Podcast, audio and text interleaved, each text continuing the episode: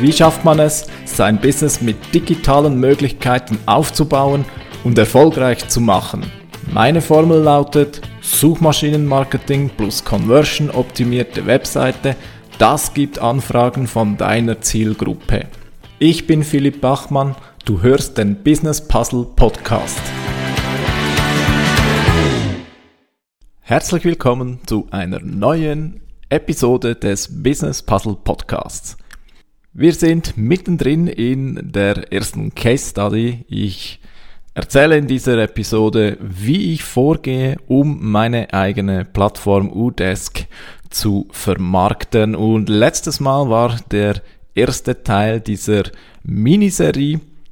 Falls du also letzte Episode nicht gehört haben solltest, dann empfehle ich dir dringend die letzte Episode zuerst zu hören, denn das, was ich heute erzähle, ist das Ergebnis von dem, was ich gemacht habe, was ich letztes Mal gesagt habe, was ich machen werde. Ja, ähm, kleine Übersicht, worum geht es? udesk.ch, meine Plattform für Selbstständige.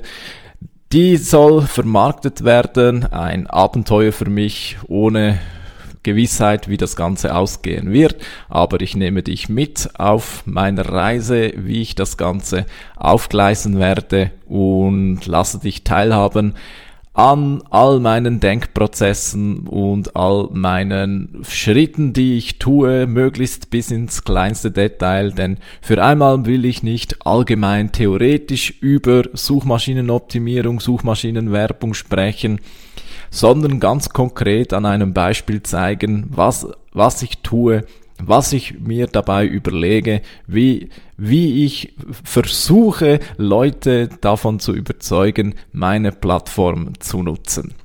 Ja, letztes Mal habe ich bereits meinen Grobplan skizziert, ja, also da ich aktuell nicht die äh, unendlichen Zeitressourcen habe, werde ich einmal mit Google Ads schauen, was geht. Heißt, ich habe also ich habe eine äh, Landingpage für diese Plattform und die muss zum einen mal äh, gut sein natürlich, die muss überzeugen, dass die Leute die 30-tägige Testphase machen und die müssen vor allem auf meiner Landingpage landen. Sprich, dafür äh, setze ich, wie gesagt, auf Google Ads und also brauche ich den Content, also sprich Texte für die Anzeigen, für die Werbeanzeigen. Ich musste mir überlegen, für welche Keywords ich Werbung schalten werde und was ich dann auf der Landingpage schreiben werde. Es geht also im Grunde ein wenig darum, wie setze ich meine äh, Google Ads Kampagne auf zum einen und zum anderen, was für Texte oder welche, was mache ich oder was habe ich auf der Landingpage, was schreibe ich da, um eben die Leute ähm, ja, einzuladen, die 30-tägige Testphase zu nutzen und ich habe ja schon letztes Mal eben gesagt, oder ich werde da mit natürlich einer Recherche, mit einer Marktrecherche äh, beginnen. Falls du gegen meine Empfehlung die letzte Episode nicht gehört hast, ja, ich bin mir natürlich bewusst, dass die Marktrecherche nicht erst gemacht werden sollte, wenn das Produkt steht. Ganz kurz, das Produkt habe ich ursprünglich für mich selbst entwickelt, ergo es ist für mich keine Tragödie, wenn es äh, nicht genutzt wird. Trotzdem versuche ich es jetzt natürlich und äh, natürlich, ich wäre natürlich schon auch enttäuscht, wenn es niemand äh, erreichen würde. Und warum ich das sage, ist, weil ich natürlich dir jetzt nicht rate, zuerst eine ganze Plattform zu bauen und erst dann dich mit Marketing äh, zu befassen. Marketing steht natürlich an erster Stelle, also beziehungsweise bevor du so etwas machen würdest, schau zuerst, ob der Markt überhaupt da ist, schau, ob Marktpotenzial äh, da ist und erst dann sollte die große Plattform gebaut werden. Okay, kleine Randnotiz. Ähm, jetzt will ich konkret werden, was für Kenntnisse sind da rausgekommen. Und ich kann dir sagen, ich bin sehr, sehr froh, dass ich diese Recherche gemacht habe, denn einmal mehr hat sich gezeigt, es bringt einfach nichts, wenn man im Kopf versucht, sich etwas zu konstruieren. Klar kann man mit Lebenserfahrung schon so gewisse Dinge einschätzen, aber am Schluss äh, zählt eben nicht, was du denkst, wie der Markt tickt, sondern es ist wie der Markt tickt, wie der Markt tickt. Ja. Also schau den Markt an, lerne ihn kennen und ich bin eben, ich bin, wie gesagt, bin sehr froh, habe ich das gemacht, denn ich habe gemerkt, dass ich gewisse Dinge schlicht falsch interpretiert habe und das wirst du jetzt dann gleich auch merken. Ganz konkret alles, was ich zusammengetragen habe, das sind immerhin fünf Seiten Word äh, A4, also eine ganze Menge. Klar, ich werde dir jetzt nicht die fünf Seiten vorlesen, das wäre sehr abstrakt und ziemlich langweilig, aber die wichtigsten Punkte, die gehe ich jetzt gerne mit dir durch. Und bevor ich auf besagte Erkenntnisse komme, ähm, noch ganz erlaube ich mir noch ganz kurz folgende äh, Notiz das Lustige ist ja, bei dieser, bei dieser Recherche bin ich tatsächlich heiß geworden auf SEO. Ich habe ja gesagt, dass ich mal mit Google Ads arbeiten werde. Das werde ich auch tun. Ist übrigens auch schon aktiv. Also vielleicht hast du tatsächlich schon Werbung äh, gesehen. Nichtsdestotrotz, ich bin heiß geworden auf das Thema, denn ja, ich sehe das Potenzial. Es gibt ja nicht so viele Plattformen, es gibt schon ein paar, aber selbst wenn es fünf andere gibt, dann hat es auf den Google Top 10 Rankings immer noch Platz für fünf weitere. Also ich sehe das Potenzial. Und das Lustige war ja, ich habe, ich, ich, ich habe ja schon angekündigt, ich habe die Konkurrenz natürlich analysiert, oder? Was ranken die so? Also für welche Keywords und äh, für welche Keywords machen die Werbung? Und ich muss einmal mehr betonen, also Rezensionen lesen, das ist Gold wert. Also wenn du, wenn du über deine Konkurrenz Bescheid mö wissen möchtest, dann, dann geh mal Rezensionen zu lesen. Ist wirklich eine Goldmine an äh, Customers Voice. Da liest man ja, da liest man quasi äh, auf dem Tablett serviert, was die Leute wollen und gerade von den äh, Google-Rezensionen, da habe ich ganz viele Erkenntnisse mitgenommen, gehe ich gleich drauf ein. Aber eben, ich bin, bin heiß geworden auf das Thema SEO. Ich sehe das Potenzial, also es könnte gut sein, dass ich demnächst dann doch irgendwie das noch anpacke.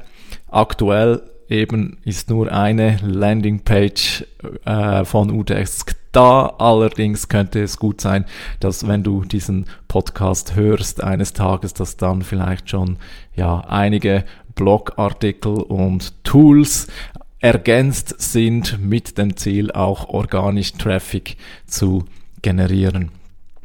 Noch eine Randnotiz, weil einfach es ist so spannend, oder? Ich habe das bereits festgestellt. Es, es ist tatsächlich so, wenn du Werbung schaltest, dann kriegst du sehr bald auch organischen Traffic.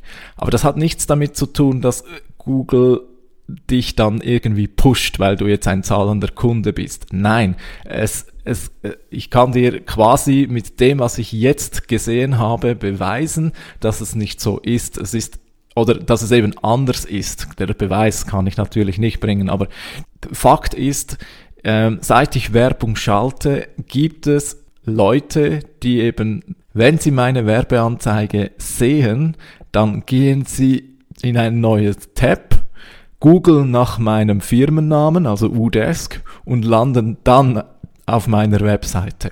Ich meine, das kann ich nicht erklären ja gut, vielleicht hat jemand jetzt im Podcast das gehört und da deswegen Udesk gegoogelt. Könnte auch sein, okay. Aber ansonsten habe ich noch nicht groß irgendwie ja das äh, her herumposaunt, dass es diese Plattform gibt. Und die Korrelation zwischen dem Tag, als ich die Werbeanzeigen äh, scharf gestellt habe und der Tatsache, dass jetzt Leute eben auch über diesen indirekten Kanal auf der Seite gelandet sind, die ist so groß, dass es, also ich, ich sehe das quasi als Beweis, dass es eben auch immer zum bezahlten Traffic auch noch zusätzlich den äh, organischen Traffic gibt, sozusagen gratis dazu. Das ist ein schöner ne Nebeneffekt, wenn du Google Ads schaltest. Gut, jetzt habe ich aber wirklich fast schon zu viel drum herum gesprochen. Jetzt möchte ich wirklich mal in die Ergebnisse reingehen, ja. Und zwar eine Erkenntnis gleich vorweg, oder? Du hast es vielleicht gemerkt, in der letzten Episode habe ich noch konsequent von Arbeitszeiterfassung gesprochen. Das ist genau so etwas, oder? Wenn du ähm, wenn du ein, einen, falschen, einen falschen Begriff verwendest in deinem Marketing, kann das schon der erste große Stolperstein sein. Ich habe mein Tool immer als Arbeitszeiterfassung für mich betrachtet, oder? Für mich war das selbstverständlich, Arbeitszeit erfassen, oder ich arbeite und erfasse meine Zeit. Und da, da, gedanklich war ich immer beim Begriff Arbeitszeiterfassung, aber das ist, das ist falsch. Das ist einfach schlicht falsch. Und zum Glück habe ich das in meiner Keyword-Recherche gemerkt. Kurz zur Erklärung, in meinem Tool kannst du deine Stunden erfassen, ja, Stundenerfassung. Ich habe den Punkt schon äh, gebracht. Es ist eben nicht, es ist schon eine Arbeitszeiterfassung, klar, aber es, die Leute sprechen da eben nicht von Arbeitszeiterfassung, von, sondern von Stundenerfassung.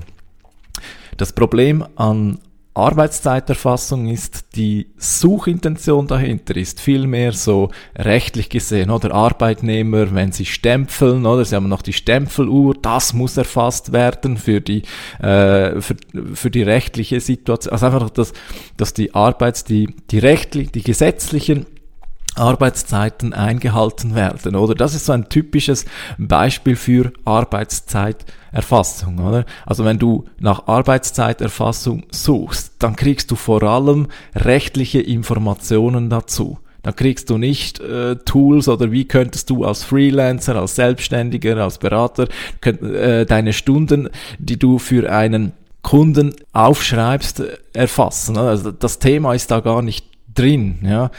Wenn Leute wie, wie ich, wie vielleicht du oder Selbstständige ihre Zeit erfassen für eine Honorarrechnung, dann sprechen sie in der Regel mehr von Stundenerfassung oder Zeiterfassung vielleicht noch, aber vor allem Stundenerfassung. Also da habe ich schon gemerkt, oder da hätte ich jetzt wahrscheinlich einen großen Fehler gemacht, wenn ich da äh, das, den Begriff Arbeitszeiterfassung gebraucht hätte. Das hätte mir viel Streuverlust gebracht. Das hätte dazu geführt, dass die Leute sich das Falsche darunter vorstellen und so weiter.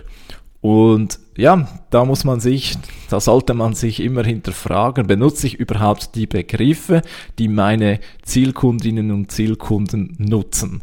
Und ja, du siehst, ich habe da eben, ich war da auf dem falschen Dampfer, wie man so schön sagt, aber war ja kein Problem, ich habe es ja gemerkt in der Recherche und darum steht jetzt auch konsequent auf der Page Stundenerfassung und nicht Arbeitszeiterfassung. Und natürlich werde ich es dann auch in der, in der Werbeanzeige mit als Stundenerfassungssoftware anpreisen und nicht als Arbeitszeiterfassung. Eben die Gefahr ist sonst viel zu groß, dass da plötzlich KMUs vom, vom, vom, von Baustellen, von Baustellen äh, darauf klicken. Das kostet, sie merken innerhalb von Sekunden, sie sind am falschen Ort, hat mir nichts gebracht hat höchstens Google ein bisschen Umsatz beschert, aber ansonsten hat das niemandem einen Nutzen gebracht. Dann das nächste große Learning. Leute wollen eine einfache Lösung, oder? Sie wollen vor allem, und da, das habe ich auch irgendwie gar nicht darüber nachgedacht, habe ich jetzt, habe ich jetzt äh, in der Recherche herausbekommen, die Leute, die, die wollen eine einfache Lösung ohne dass sie ein Programm lernen müssen. Das ist ein, ein Glaubenssatz, den ich entdeckt, also den ich jetzt hier herausbekommen habe, an den habe ich überhaupt nicht gedacht. Null. Habe keine Sekunde darüber nachgedacht. Die Leute, wenn sie so eine neue Plattform, eine neue Software, SaaS oder äh, benutzen wollen, dann fürchten sie den großen Lernaufwand. Sie, sie fürchten sich, dass sie zuerst noch irgendwie mit einem Tutor stundenlang das, das Ganze lernen müssen. Ist vielleicht noch so ein bisschen ein Überbleibsel aus, aus den guten alten SAP-Zeiten. Also die sind ja immer noch da, aber das ist so ein bisschen das Bild, oder, was die Leute haben, oder? Sie denken da vielleicht so ähnlich wie bei SAP, da muss ich zuerst ein Studium machen, bis ich das Ganze beherrsche. Und davor fürchten sich die Leute, oder sie das haben, das wollen sie nicht, oder?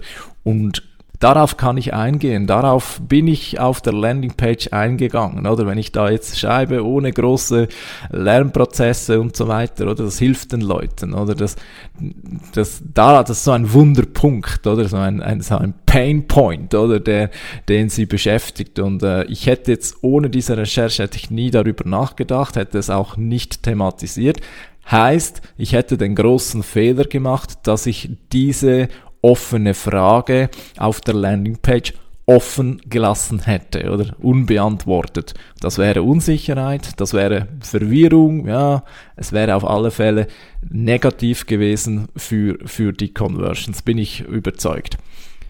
Dann ein weiterer Punkt, über den ich auch nicht groß nachgedacht habe, ist das Thema Abo-Falle.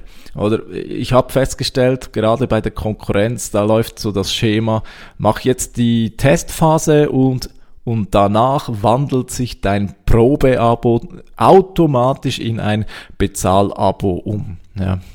Und da habe ich teilweise ja große Kritik gelesen, oder von wegen, sie hätten da gar nichts angemeldet und haben jetzt eine Jahresrechnung auf dem Tisch und ja, es ist offenbar gängige Praxis, oder? Du meldest dich an für eine Probephase, 30 Tage, und wenn du innerhalb von 30 Tagen nicht ausdrücklich kündigst, dann kriegst du die Jahresrechnung, die sofort verbindlich ist. Und auch wenn es die Leute eben nicht, nicht mal gemerkt haben, dass sie, ja, es ist ein bisschen, ähm, ich sag mal, ja, ja, was soll ich dazu sagen? Oder ähm, ich persönlich wäre wütend, würde das passieren. Ähm, ich fürchte mich auch immer, wenn ich so etwas abschließe, dass so etwas passieren könnte und es ist unangenehm und meine persönliche Meinung dazu ist auch, dass die Unternehmen hier Schlawiner sind. Entschuldigung, ähm, wenn ihr Produkt offenbar abhängig davon ist, die Leute so ein bisschen auszutricksen, dass sie das Abo abschließen, dann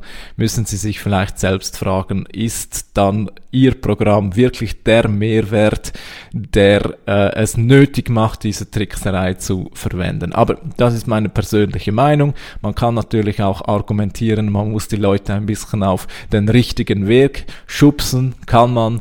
Aber naja, okay, mach dir deine eigene Meinung. Oder schreib mir mal, was deine Meinung zu dieser Praxis ist. Das, ja, können wir mal diskutieren. Ich gehöre zum Lager, das sollte nicht nötig sein. Gut, aber das interessiert dich jetzt nicht, was ich für nötig halte. Zum guten Abschluss, ja, vielleicht noch ein paar äh, Keywords, einfach damit du ein bisschen die Gedankengänge ähm, siehst, was da herausgekommen ist. Ähm, ja, ähm, eben, also ich, ich gehe mal eine kurze Liste, nicht zu lange, ja, kurze Liste durch und äh, versuche mal meine Gedanken dazu zu äußern. Ja. Also ein Keyword ist zum Beispiel Buchhaltungsprogramm für Kleinunternehmer. Das wird regelmäßig gesucht und ist natürlich perfekt für mich, oder?